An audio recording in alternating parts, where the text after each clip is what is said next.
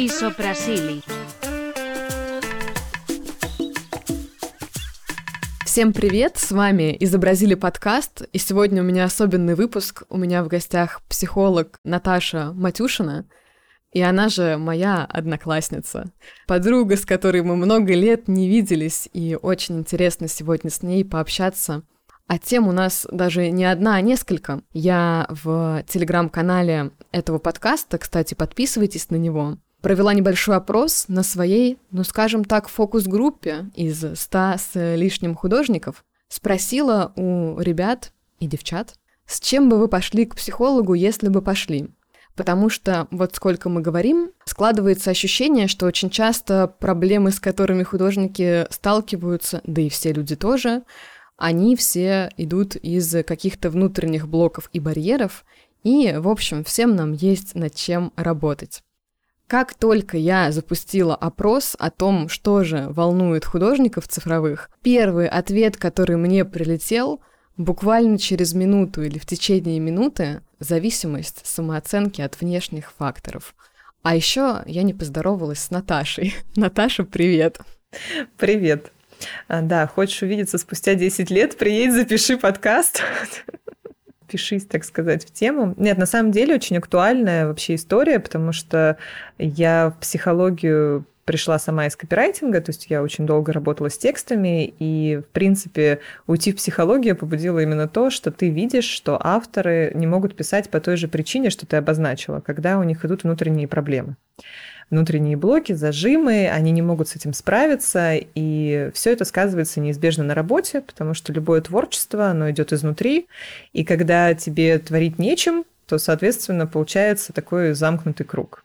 Короче говоря, художник должен быть в первую очередь внутренне свободным. Внутренне сытым.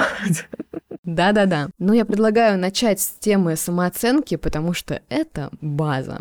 Но я хочу тебя спросить вот о чем. Самооценка, оценивать себя, возможно ли научиться как-то себя верно оценивать если ты себя не знаешь? В принципе, все проблемы идут из того, что мы себя не знаем. Потому что Вообще слово оценка, да, и вот эта вот оценочность, от которой мы стараемся, наоборот, сейчас уходить, тенденция идет к тому, чтобы не оценивать других, не оценивать себя, потому что нет критерия нормы. Если вдуматься, норма, она у каждого своя. И вот этот архаизм, что есть некое правильно, некое нормально, к которому надо стремиться, это полная дичь. То есть э, на самом деле это упрощает кому-то жизнь, кто, может быть, да, там где-то сверху над нами стоит. Но, по сути, для нас это вообще никак не упрощает ничего. Отсюда очень важно в любой какой-то проблеме идти в то, а вообще зачем мне это? Что мне это дает? Для кого я что-то хочу сделать? Для себя или для кого-то другого? Кто выиграет в итоге от тех усилий, которые я там планирую, допустим, к чему-то прикладывать? Поэтому самооценка – это очень такая сложная вещь. По сути, да, как ты говоришь, это база, то есть на ней все зиждется, но мы на нее не совсем влияем сами. То есть, если подумать, сначала все начинается, как обычно, да, там из детства. Мы формируемся в определенной семье, в определенных условиях. Мы неизбежно воспринимаем все, что мы видим как норму, и эта норма, она может быть очень разная. И иногда мы даже не помним, что мы где-то слышали или видели, но это сказывается на том, как мы воспринимаем себя, потому что мы воспринимаем себя, отзеркаливаясь от других людей. И помимо того, что мы можем принести какие-то травмы из прошлого, которые влияют на нашу самооценку, ну, то есть, если представить ее как а, некий такой стеклянный сосуд, да, допустим, он уже с какой-то трещинкой. Но примерно крепкий. Ну, допустим, повезло, да, он все равно там крепкий, у нас получилось сформировать какую-то внутреннюю опору в себе. И вот у нас самооценка с трещинкой, но такая, достаточно устойчивая. Но есть еще внешние факторы, факторы внешней среды, которые все равно постоянно как-то на нас давят. И если они особенно совпадают по своим вот этим там, резьбам с вот этим вот, с вот этой трещиной на нашей вазе, то здесь может случиться такое очень сильное обрушение. Поэтому, по хорошему счету, крепкая устойчивая самооценка, она стоит на том, что ты себя знаешь, а следовательно, ты знаешь, как дать себе опору внутри, потому что извне ее брать все сложнее, а сейчас вообще в принципе невозможно. И таким образом ты всегда можешь опереться сам на себя. А что, если вот это все вопрос другой категории? Что, если посмотреть на все это с точки зрения любви к себе и самоуважения? То есть то, на что мы можем повлиять, ну, если очень сильно постараемся. Понимаешь, как мне видится сейчас, психология, она, с одной стороны, очень хорошо проникает во все сферы. То есть я вижу, что там фотографы начинают привлекать психологические инструменты в работе, да, и сессии с фотографом, они сейчас больше терапевтические, там все идут на это, как бы на это упор делают. Психология проникает там уже очень давно в управление персоналом, формирование команды, а, в искусство, да, там арт-сессии, эмоционально-образная терапия, все это тоже становится очень популярно. Но есть побочный эффект в виде того, что какие-то термины психологические, они становятся попсовыми, они становятся избитыми, они превращаются в штампы, и та же любовь к себе, мы ее понимаем извращенно. То есть нам условно продают, что любовь к себе и забота о себе – это что? Это значит купить себе все, что я хочу, это себя свозить обязательно на какие-то суперкурорты, на которые мне как будто бы очень хочется, это лежать там, не знаю, дома при свечах, вдыхать там аромат какого-нибудь иланг-иланга и так далее. Вот потому что так красиво на картинке было в Пинтересте у психолога, который написал в инсте, что вот это любовь к себе, вот так надо себя любить. А на самом деле любовь к себе, забота о себе, как хочешь это называй, это далеко не всегда про какие-то материальные такие вот радости. Уйти из травмирующих отношений. Да, именно так. А, объяснить себе, что это действительно травмирующие отношения, найти в себе силы выйти из них, найти в себе силы себя поддержать, потому что это будет трудно. И дорога к изменениям, даже к позитивным, она часто все равно сопряжена с определенной болью, с определенным негативом, потому что хоть прошлое и было деструктивное для тебя, да, там плохое, мозг к нему привык, он привык, что это норма, и ему кажется, что ты вот шагаешь в пропасть. Что там в этой пропасти, вообще не ясно. Уметь себя поддержать, когда тебе нужно начинать что-то новое, быть себе опорой, уметь себя остановить, когда ты себя критикуешь, когда ты на себя нападаешь, уметь выстроить личные границы, и когда кто-то их нарушает, да, там, пресечь э, эти попытки, при этом блокируя вот этот страх, который всем нам понятен, страх быть плохим, страх быть отвергнутым, там, страх одиночества. Вот это все как раз-таки про нормальную заботу о себе. То есть это про готовность с собой знакомиться, с собой работать, себя узнавать и находить в себе смелость потому что без смелости, без вот этой ну, такой храбрости, да, э, этого не получится. Очень часто вот та самая низкая или нестабильная самооценка у нас, обывателей, в голове связана с синдромом самозванца. И это тоже очень большая проблема. Вот у меня есть, допустим, художница, мой любимый пример. Для меня иллюстрирует на 100%. Работаю с художниками, да? Мы организуем с ними лекции, мастер-классы, у каждого есть какая-то своя интересная тема, каждый готов чем-то поделиться. И вот все очень расслабленно обсуждают со мной тему, мы говорим о структуре, примерно понимаем, что человек будет рассказывать.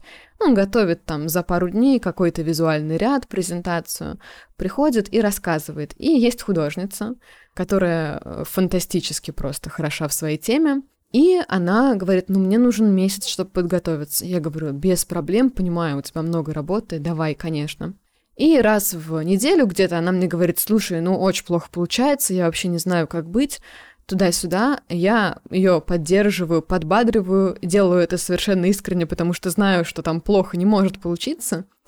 И в итоге за неделю до мероприятия она присылает мне лекцию, и по содержанию просто это можно продавать как отдельный курс по ее теме. Но она собой недовольна при этом. И вот вот, мне кажется, вот это оно. Отчасти да. Но здесь есть еще такой вопрос, что очень важно понять, какую цель она на самом деле преследует. Потому что у меня была похожая ситуация, у меня была клиентка, которая пришла ко мне с денежным запросом, то есть она вела блог, у нее довольно теплая аудитория, и вот она мне говорит, что ну я уже вот и так, и так, и так, а как бы денег нет, они не приходят и не записываются. И мы стали работать, и в результате выяснилось, что она ведет блог вообще не ради денег. Она ведет блог, потому что ей хочется друзей, Ей хочется круг теплый, который будет ее принимать, ну, потому что это детские травмы, да, в детстве была большая отверженность, как бы не будем в это лезть, просто смысл такой, что человек компенсирует во взрослом, уже достаточно взрослом возрасте, себе то, чего не хватало в детстве. Но так как признаться, что ты в 40 лет ведешь телеграм-канал для дружбы, это, извините, да, ни себе, ни другим не хочется, то ты это упаковываешь даже для самого себя в такую вот обертку, что ну я вообще-то тут деньги деньги зарабатываю, я серьезными вещами занимаюсь. А на самом деле нет. Ты как бы ищешь друзей. И вот у нее была такая же тема с различными материалами, когда она присылала мне свои моменты, связанные там с подготовкой нового продукта, там, допустим, это мог быть текст или это мог быть какой-то мини-курс или что-то такое. И я говорю, ну здесь 10 тем, а мы говорили про одну но им же нужно дать больше. Ну как же мы им пользу-то не дадим? И это не для того, чтобы причинить человеку добро, а для того, чтобы тебя полюбили, потому что, ну вот я вот какой хороший, ну вот я сколько всего могу. Я такой хороший, и продавать-то ты своим друзьям ничего не будешь, соответственно. Вот она и не зарабатывает. Да, то есть очень много сил сливается на то, чтобы быть а, хорошим, социально одобряемым, полезным, плюс нету абсолютно никакой коммерческой ну, коммерческого подхода к аудитории. Она не воспринимается как платежеспособная, потому что это же мы тут все ради великого дела собрались. А что касается синдрома самозванца, то здесь важно понять такую вещь, что мы живем в очень динамичном обществе. Это нормально, что каждые 5-7 лет человек меняет сферу деятельности. Это было нормально даже там, сколько лет назад мы институт закончили первый? Давно. лет семь, да. Вот лет семь назад в моем первом институте говорилось о том, что каждые 5-7 лет человек проживает профессиональный кризис, и это нормально, что у него возникает потребность менять работу, получать какое-то, допустим, там новое образование или что-то еще. Ко мне приходят девочки, вот из последнего недавно была клиентка, а, совсем молодая, она только закончила институт, и так получается, что она по одному образованию филолог, а самостоятельно она выучилась на иллюстратора. И она сочетает в себе два вот этих качества, она может совершенно прекрасно себя позиционировать, потому что, ну, представьте, сколько задач может закрыть такой специалист. Он тебе и копирайтер, и редактор, и иллюстратор, и с визуалом поможет, все на свете. Но синдром самозванца, что, ну, я же сама выучилась, меня же нигде специально не учили, а как же я вот свой диплом по нему вот прям точно работать не буду? Когда начинаешь с человеком общаться, и когда он тебе рассказывает, сколько он уже написал там иллюстраций, сколько экспертов он проверил для онлайн-журнала, где работает, сколько он отредактировал текстов, какие уже выстроил связи, а ему всего там 23-24 года, ты это человеку фиксируешь в цифрах и показываешь, вот, смотри, ого, это все я, сам себя вот так вот не можешь объективно оценить. Это нормально. Поэтому я, наверное, сейчас, да, про упражнения расскажу. Да, конечно. Поэтому вот я очень рекомендую, если есть проблема с тем, что не понимаешь, а чего ты вообще достиг к текущему моменту, если не понимаешь, что именно составляет твой вот этот профессионализм, твой бэкграунд, вообще какой у тебя опыт, просто сядьте и вот распишите в цифрах. Вот столько лет вы отучились здесь, вот столько лет здесь, сколько курсов прошли, сколько книжек прочитали, прям до последней мелочи, вплоть до того, там, не знаю, сколько раз вы записали те же там подкасты, да, куда вас позвали, сколько там людей, допустим, откликнулось на какую-то вашу работу или там сколько работ вы продали, ну, тут, да, зависит от сферы деятельности. И вы посмотрите на этот объем в цифрах. Это вот первый момент. А второй момент еще очень важный в том, что даже если вы как будто бы не используете какой-то опыт да, по прямому назначению, это не значит, что он прошел бесследно, потому что любое обучение, любой какой-то контакт профессиональный, любая работа, там даже стажировка какая-то трехмесячная, даже если вы не выбрали это своим дальнейшим вектором развития, если вы считаете, что это там просранное, простите, время, на самом деле это не так, потому что из любого даже негативного опыта мы что-то уносим полезное. Мы можем узнать, а что нам не нравится, а как мы не хотим работать, а с какими людьми мы не хотим больше сталкиваться, в каком графике мы не готовы больше жить. И вот от этих «не», видимо, ввиду нашего менталитета, нам гораздо легче иногда прийти к картинке, а что же для меня окей, чего мы реально хотим. Потому что когда человека спрашиваешь, что ты хочешь, ему чаще легче сказать, чего он не хочет. Но почему-то мы не фиксируемся на том, что вот эти «не» это тоже очень большие инсайты, которые важно для себя фиксировать. Да, ты сказала, рассказала про свою клиентку, и мне кажется, сейчас все узнали себя, и даже я немножечко. И одно из сообщений, кстати говоря, которые мне пришли, я бы сейчас зачитала, потому что там человек 10 лет обучается, и все еще страдает. Пишет девушка. Деньги. Я бы пошла к психологу с вопросом о деньгах, как перестать стеснительно брать ветку за свои труды, особенно на фрилансе, как вообще видеть способы монетизации своего творчества, лично у меня они в слепом пятне. Ну и да, синдром самозванца супер актуален. В этом году будет 10 лет, как я учусь, пройдено 15 курсов. Рисую 3D-шу и периодически этим зарабатываю – но все еще недостаточно хороша. Когда ты про себя думаешь, что ты недостаточно хорош, важно понять, первое, недостаточно хорош для чего, по сравнению с кем, и спросить себя, откуда это пришло. Еще важно понимать, что если ты бежишь к какой-то цели, то может быть всегда какая-то обратная сторона, которую ты не видишь. Допустим, это очень часто, особенно у женщин, вот с замужеством связано, когда клиентка приходит и говорит, что там у меня есть подруга, она вот замужем, он ей там денег отсыпает постоянно на карту, он там это, он там то, а вот я, а вот мой, и вот все плохо и несправедливо.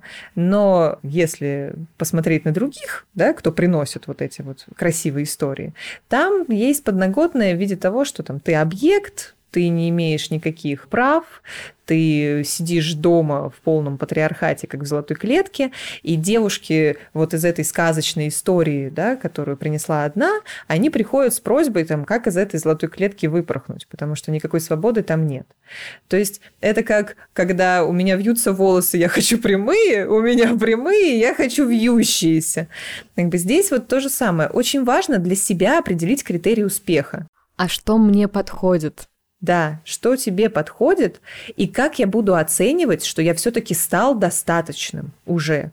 То есть вот это, вот, мы наконец-то вышли к нужной теме, это тема достаточности, потому что это касается и денег, и вот этого критерия того, что я там недостаточно хорош. Какие KPI это вообще, да? KPI.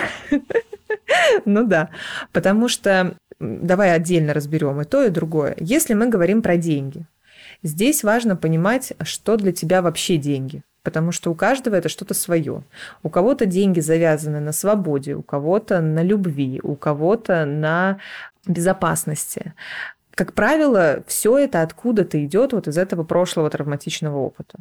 Поэтому здесь нужно понять, что для меня деньги, сколько мне реально нужно денег – Потому что, может быть, она уже зарабатывает столько, сколько ей надо, но из-за того, что все вокруг бегут каким-то цифрам, она тоже считает, что ей надо бежать. То есть вот этот вопрос, он важный очень. Это что касается денег. И что касается вот этой успешности, достаточности, да, недостаточно хорош, что для тебя быть достаточно хорошим? То есть вот каким ты должен стать, вот прям выписать себе на листке. Почему я всегда говорю, что пишите? Потому что когда вы это проговариваете или думаете, вы не фиксируете. Мысли очень быстро убегают, они эфемерные, их невозможно поймать, они как дым. Когда ты пишешь, то у тебя появляется вот эта плотность. И ты можешь этот листочек себе на лоб приклеить, блин, в сумочку положить, сделать заставкой рабочего стола, чтобы вот эта тревожность, когда начинает запускаться, этот тревожный механизм, что, господи, все уже заработали миллионы на своих картинах, а я тут до сих пор в творческом каком-то полете. Это второй важный момент. И тут еще важно понимать, а что для тебя приоритет. То есть я не говорю о том, что так всегда происходит, но есть вот очень такая интересная техника, сама о ней недавно узнала, это техника из НЛП. НЛП очень специфическая вещь и такая спорная, но некоторые инструменты можно применять к себе бережно. Есть такая техника, значит, ты садишься на стул, и ты думаешь, какая у меня цель? Ну, я хочу зарабатывать там в месяц, допустим, ну сколько, я не знаю, там 200 тысяч. Ты встаешь, садишься на другой стул, и вот на этом стуле ты уже там условно Юля, которая зарабатывает 200 тысяч. Ты прям себе вот говоришь, что все, сегодня вот на этом стуле я заработала 200 тысяч. Что происходит? Что происходит внутри меня? Что происходит на уровне чувств, на уровне ума? Что происходит в моей жизни? И у тебя таким образом, во-первых, начнет выстраиваться картинка вот этой новой реальности, из которой ты уже сможешь понять, какие тебе нужны действия. Во-вторых, ты поймешь, а вообще нравится ли тебе в этой реальности. Потому что, может быть, я встала, вот села на этом стуле, да, такая вся с э, деньгами на карте, и понимаю, что я рисую по 25 часов в сутки, что я вообще не сплю, что я света белого не вижу, не ем, с друзьями не общаюсь, путешествие никакое, даже маленькое, съездить не могу, и как бы, в принципе, еще пара месяцев, и я возненавижу рисование. То есть стоит ли оно того? Есть два стула, друзья. Я хотела про недостаточность поделиться своей историей, потому что я много-много лет с этим жила. Пока вот совсем недавно, этой зимой, я решила пройти даже не собеседование очередное, а сделать тестовое. Мне очень подходила позиция, там была как раз-таки половинчатая такая занятость, значит, полдня писать рассылки для одной компании, тема которой, в общем, тема этих рассылок мне была интересна. Я сделала тестовое, вот в своем вот этом варианте легкий бодрый текст. Это в целом то, за что меня обычно и ценят работодатели. Отправила его, и получила фидбэк такой. Нам не хватило смысла и структуры. А я, ну, вы себе не представляете, я э, вот в каждом месте, где бы я ни работала, я всегда борюсь за смысл. Ну, в том плане, что сейчас стали часто забывать, что контент вообще переводится как содержание. И я за это содержание прям борюсь. И тут я получаю такой фидбэк. Но у этой истории есть такая подоплека в виде того, что есть знаменитая книга «Пиши, сокращай», хорошая книга Ильяхова. Очень всем рекомендую, кто общается с людьми и пишет буквы в интернете. Да, это одно. Но в какой-то момент, он же главный редактор был ТЖ, это превратилось в корпоративной среде даже в такую Библию. И это, ну не то чтобы секта, но отдельная религия таких последователей Ильяхова. И именно в корпорациях люди стараются придерживаться этого подхода. Я сейчас понимаю почему. Потому что мы живем в мире победивших цифр, и хочется все замерить, в том числе эффективность текста. Это очень сложно сделать, как бы текст вообще не продает, и задача такой как правило, нет. Ну, по-разному бывает. Но хочется вот KPI везде. И поэтому получается, что вот по-ильяховски вот инфостиль или никак. Или нам не хватает пользы, нам не хватает смысла и структурности. И я думаю, хорошо, меня это, конечно, задело. Но меня это задело, я почувствовала вот это. А я, ну, я была права, да, я опять недостаточно хороша. То есть мое убеждение типа подтвердилось. А потом я сижу и думаю, но вот у меня сейчас есть время. В целом, можно же было пойти бы к Ильяхову и отучиться у него, и стать достаточно, да? Но я на самом деле не хочу. Но я не хочу писать в инфостиле и целый день заниматься вот этими текстами. И оно впервые в жизни вот так открылось передо мной, вот это понимание того, что я, блин, много лет пытаюсь добиться того, чего я не хочу, и сильно расстраиваюсь, когда я не получаю того, чего я на самом деле не хочу. Вот такая история. Я просто как человек, который 10 лет в копирайтинге отработал, сейчас пытаюсь убрать из головы все, что я думаю про Ильяхова, чтобы не уйти от темы. Мы же здесь собрались про психологию разговаривать. И про художников. И ага. про художников, да. А тут прям такая очень заманчивая пироженка. Ну ладно, не будем в это уходить. Когда ты сказала, что вот корпорации, вот у них есть слово по приличней, определенные вот заикарения на инфостиле, и у них есть своя норма, да, а я как раз подумала о том, что мы опять возвращаемся к тому, что нормы нет нету на самом деле, это я вот прямо сейчас разрешаю вам так думать, что нету на самом деле какого-то канона красоты, успешности, там, высокой зарплаты. Допустим, если вы будете сравнивать даже по регионам, там в Москве зарплата в 30-40 тысяч считается ну, еле-еле ты наскребаешь себе на жизнь. Но в каком-нибудь Ейске в Краснодарском крае 30 тысяч – это очень хорошая зарплата, за которую как бы люди готовы побороться. Везде своя норма, невозможно сравнивать но мы все равно стараемся куда-то бежать, под что-то себя подстраивать, потому что в глубине души мы все боимся увидеть, что мы там какие-то не такие, мы все боимся отверженности, мы все боимся в, глубоко, в глубоком таком понятии, да, вот этого какого-то одиночества, но мы никогда не будем одиноки, потому что все мы боимся одного и того же. То есть мы уже не одиноки в этом, в том, что мы боимся этого долбанного одиночества.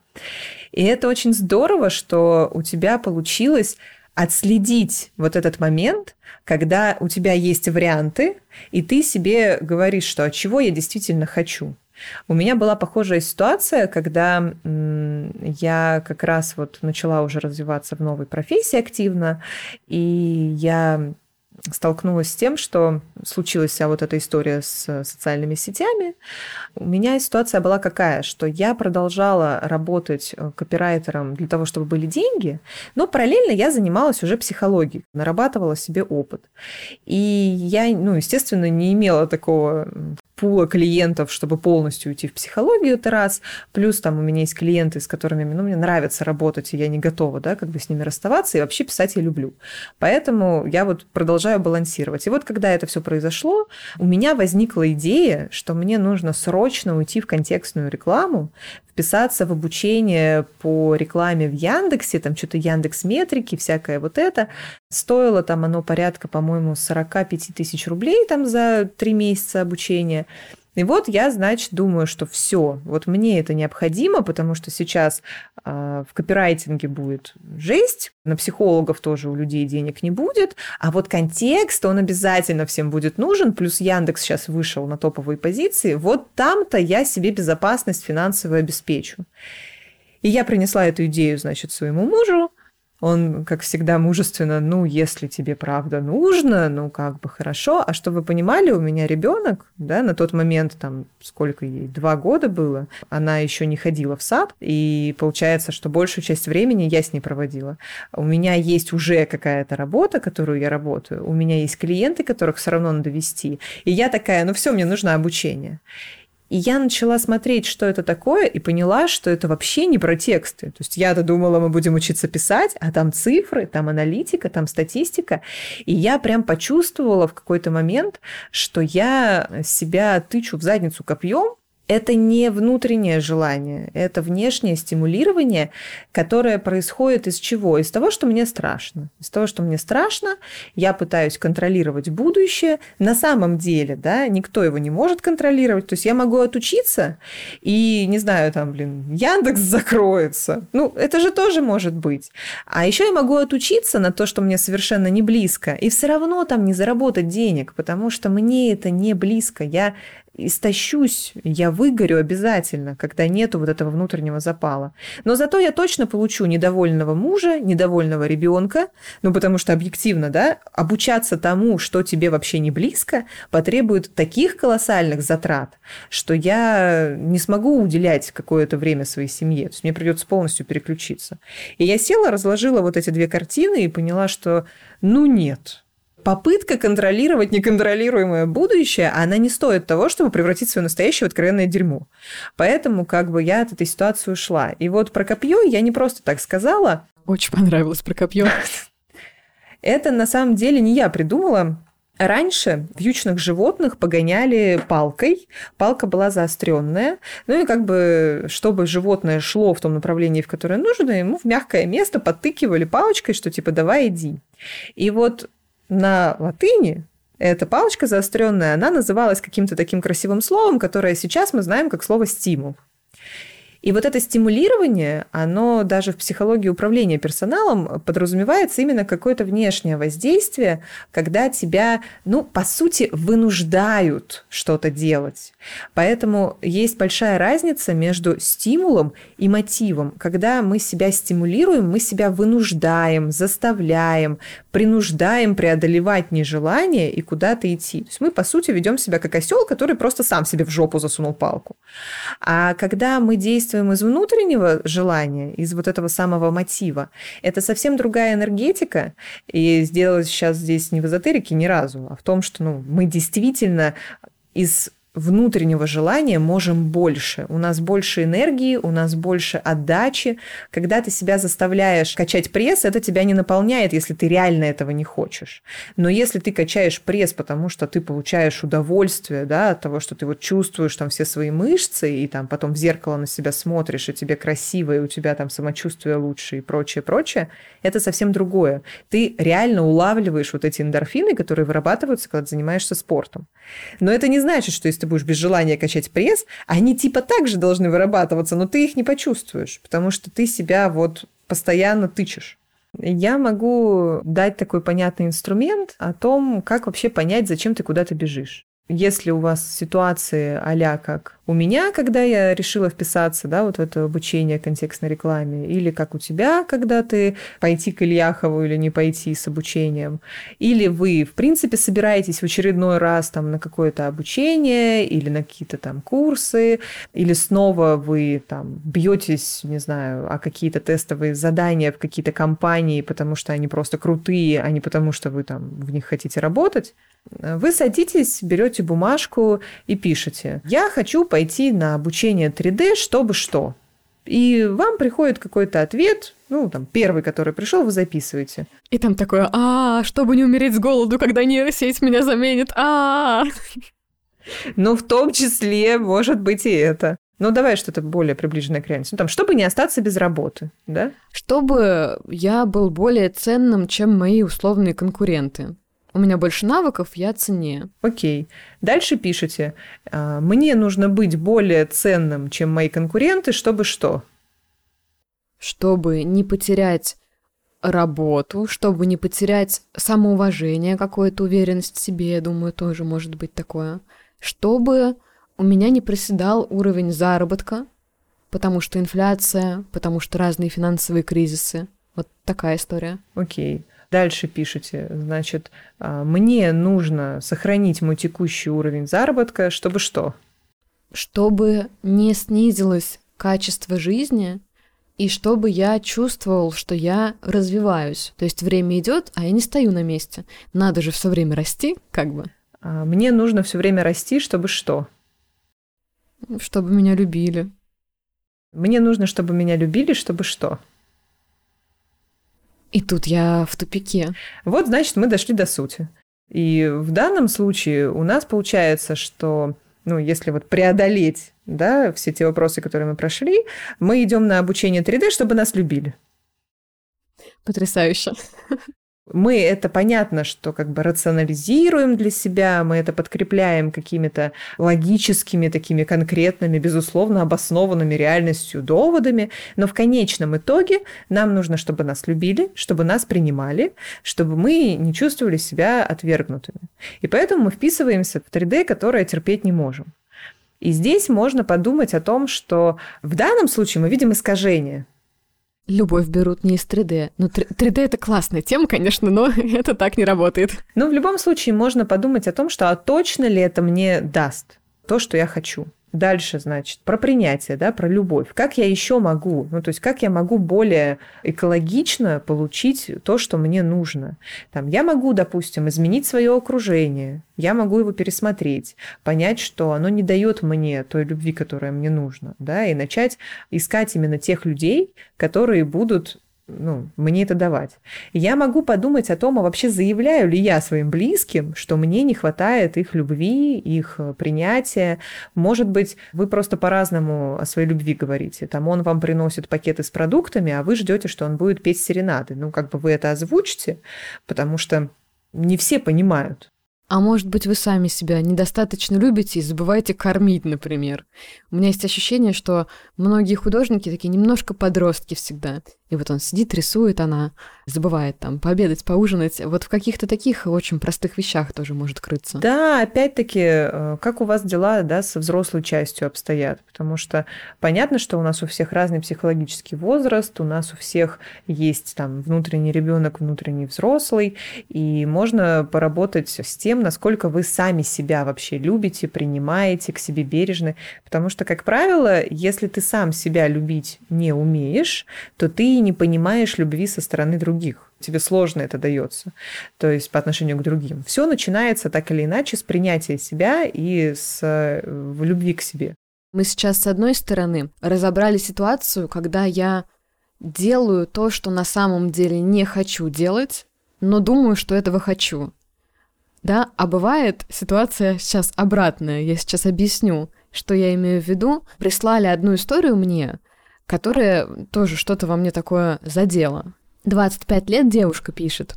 У меня недавно было такое, что я испытывала физическую боль, жжение в груди, каждый раз, когда садилась рисовать. Длилось две недели. Сейчас ушла в отпуск, надеюсь, что это ощущение уйдет благодаря отдыху. Еще заметила, что вместо того, чтобы думать, как и что нарисовать, я себя просто ругаю и думаю, что получается херня и нет смысла продолжать. Да и в целом сейчас очень остро ощущаю бессмысленность профессии, но пытаюсь эти мысли аргументировать и пригладить, чтобы не принимать слишком резких решений. Вот эта вот история, когда я рисую, но кажется, я не хочу рисовать. И таких несколько. Где эта грань, что или я выгорел и устал, или, кажется, это реально не мое, а я больше ничего не умею. Здесь вообще несколько моментов.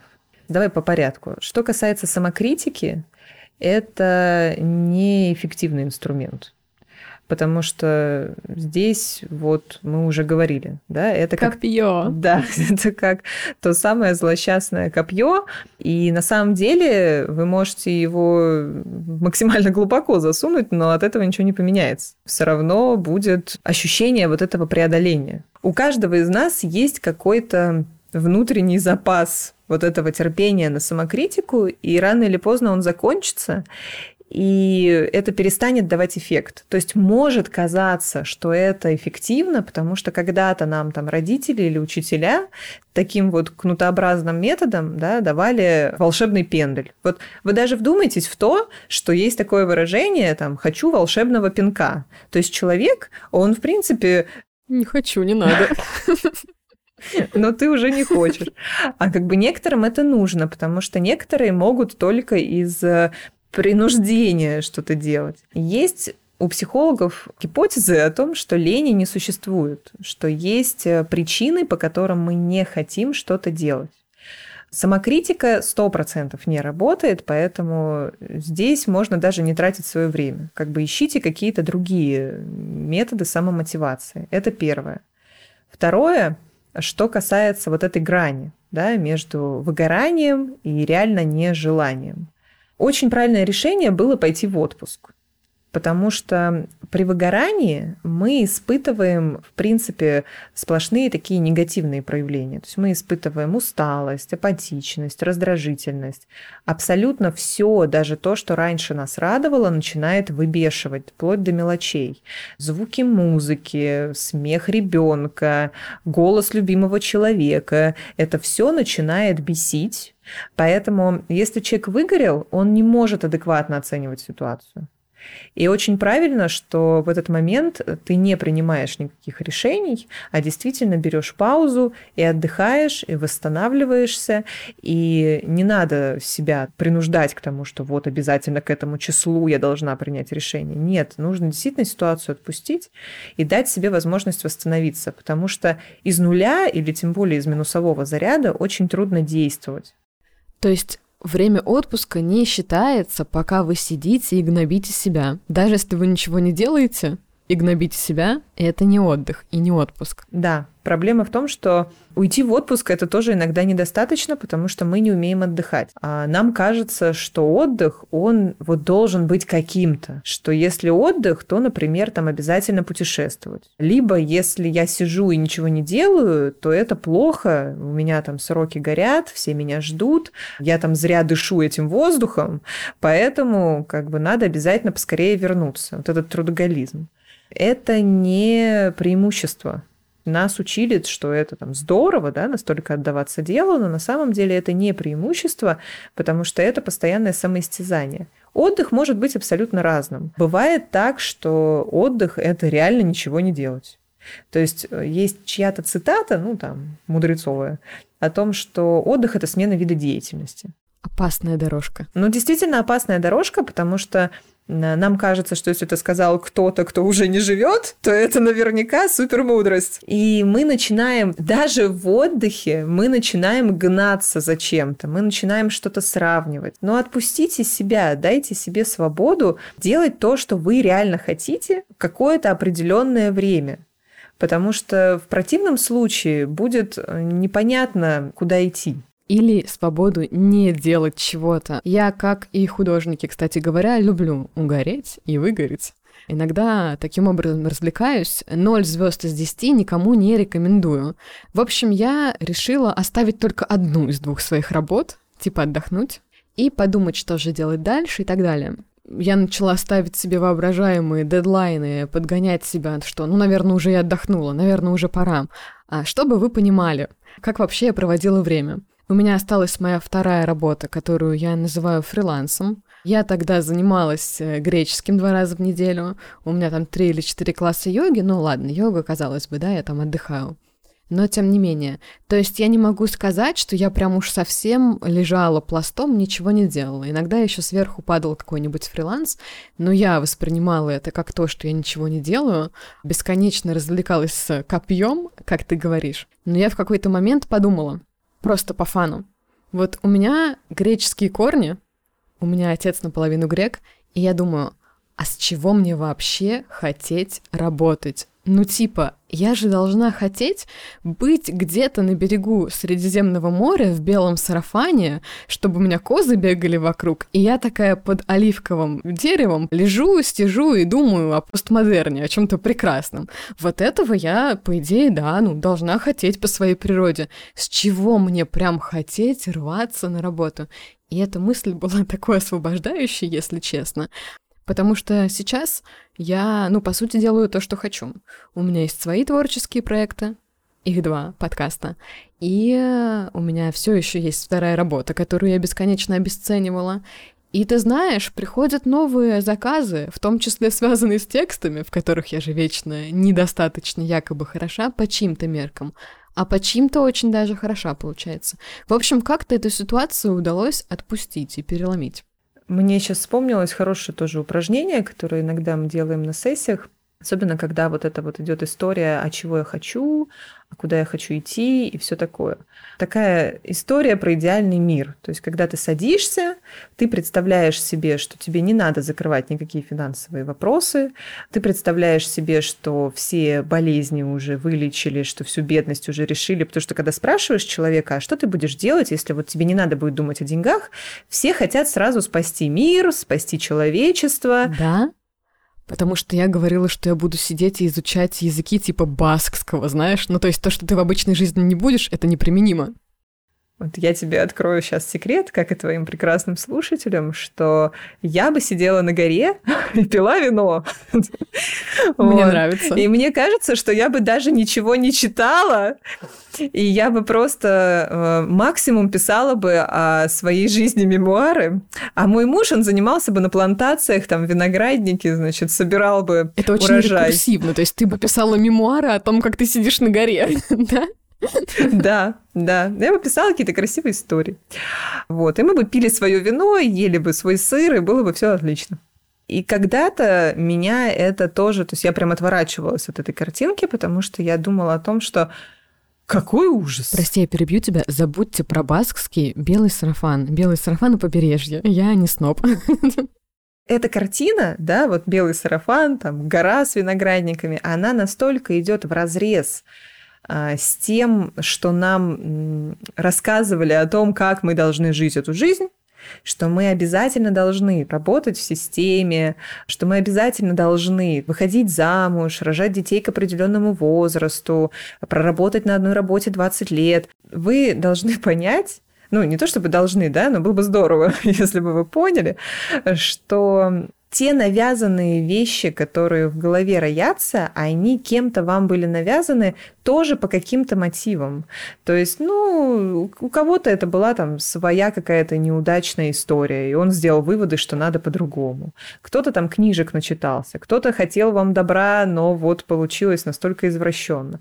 Вы уже выросли, вам можно это отпустить и понять, от чего я действительно хочу. Ну, конечно, не стоит предаваться каким-то безумствам и э, включать там аморальное поведение на полную. Мы сейчас говорим о нормальных, да, таких... В рамках Конституции РФ. Да, вот, спасибо. В рамках Конституции здравого смысла.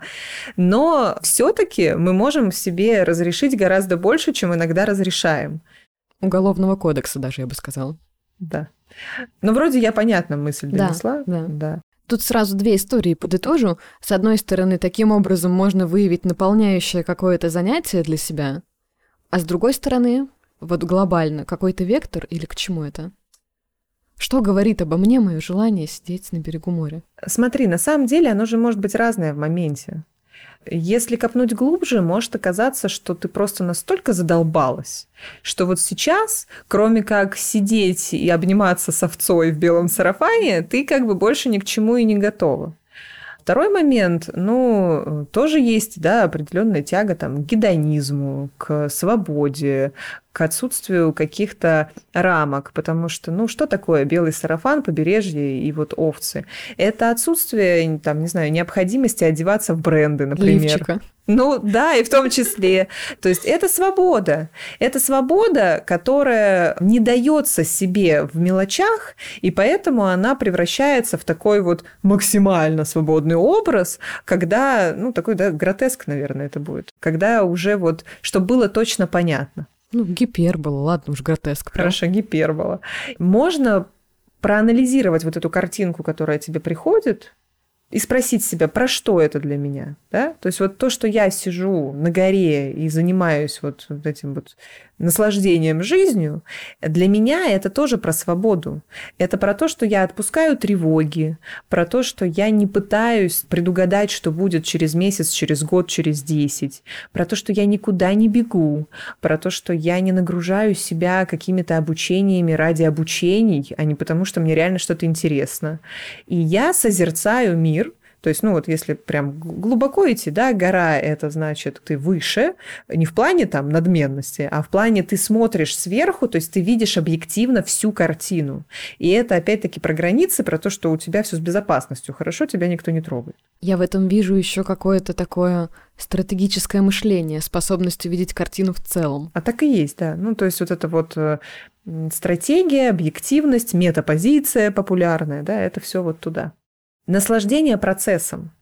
И если бы мы сейчас там меня разбирали как клиента, то мы бы знали, да, на вводных, что у меня есть сильная фиксация на результате, я учусь быть в процессе, я учусь э, понимать, что жизнь, она состоит вот из этих каких-то каждодневных мелочей, а не из того, к чему мы прибежим через 10 лет, потому что можно и не добежать, и все такое. И вот об этом, вот это моя фантазия. То есть понятно, что это не про то, что я хочу на самом деле пьянствовать, вот, и нифига не делать и эксплуатировать мужчину своего. Хотя, как бы, в принципе, есть, э, скажем так, поле для маневра. Да, ну мы, конечно, понимаем, что эта идеальная картинка не всегда бьется, а чаще не бьется с нашей реальностью. Везде можно найти какую-то лазейку и докрутить в такой извращенный смысл, когда ну все, сейчас я сяду, не буду ничего делать, а буду только заливаться вином и радоваться жизни. К чему мы вот с Юлей сейчас эти примеры все приводим? Вот взять даже твою картинку про свободу, да? Ты не можешь по ряду объективных причин, а может быть и на самом деле не очень ты хочешь реально ходить в белом сарафане без лифчика и пасти овец. Да, но ты себя спрашиваешь. То есть вот вы увидели картинку, вы себя спросили, про что это для меня? Это раз. Два, как я могу себе это дать вот в этих реалиях, которые есть сейчас? Ты понимаешь, что для тебя это про свободу. Как ты можешь себе ее дать? Ну, отвязаться от себя наконец-таки и оставить себе одну работу, которая, судя по всему, покрывает твои финансовые потребности.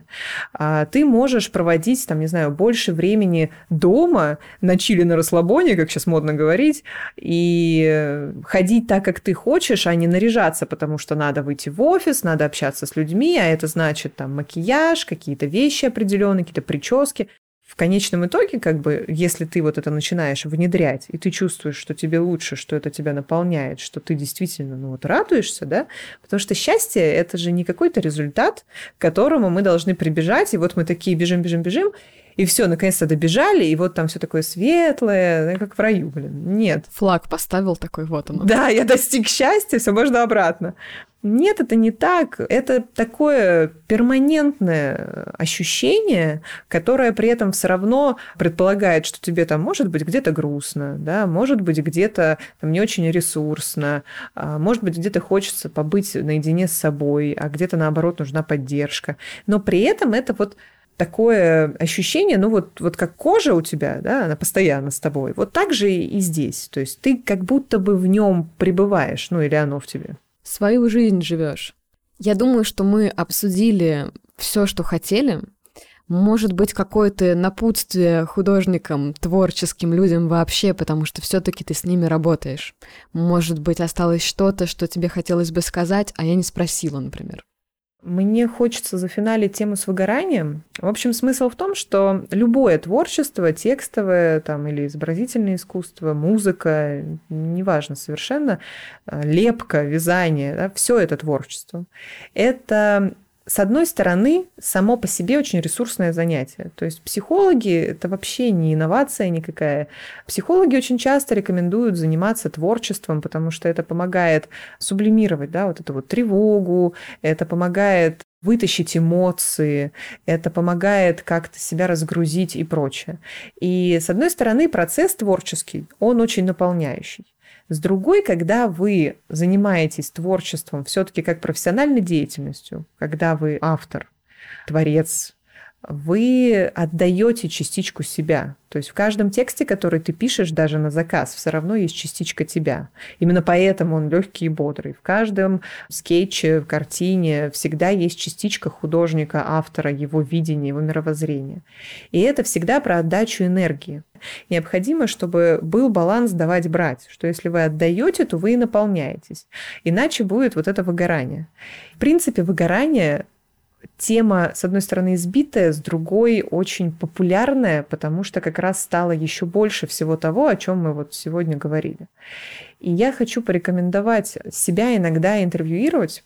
Это такой диалог с собой, но я бы это назвала, учитывая специфику подкаста, интервью с внутренним художником. То есть вы садитесь, вы снова берете этот замечательный листочек, ручку, и вы задаете как будто бы вот этой части себя, которая отвечает за творчество, ее можно даже представить. Ну, по сути, это диалог с самим собой. Но некоторым людям трудно с самим собой разговаривать. Им проще, когда они представляют, что вот это некая субличность, может быть, ее как-то зовут. Он может даже отличаться от вас немного внешне. У него может быть другой возраст. Вот вы прям представьте, что вы сидите с ним и разговариваете, и спросите его, почему ты не хочешь писать, ну, рисовать, я имею в виду картины, да, почему ты испытываешь вот это жжение в груди, почему ты каждый раз куда-то уносишься, когда мы садимся рисовать, там, мы же вроде бы это любим, да, мы хотим, нам за это деньги платят, почему ты саботируешь этот творческий процесс? Попробуйте отключить логику, мне кажется, творческим людям это гораздо легче делать, отключить э, логику и прям послушать, что придет изнутри.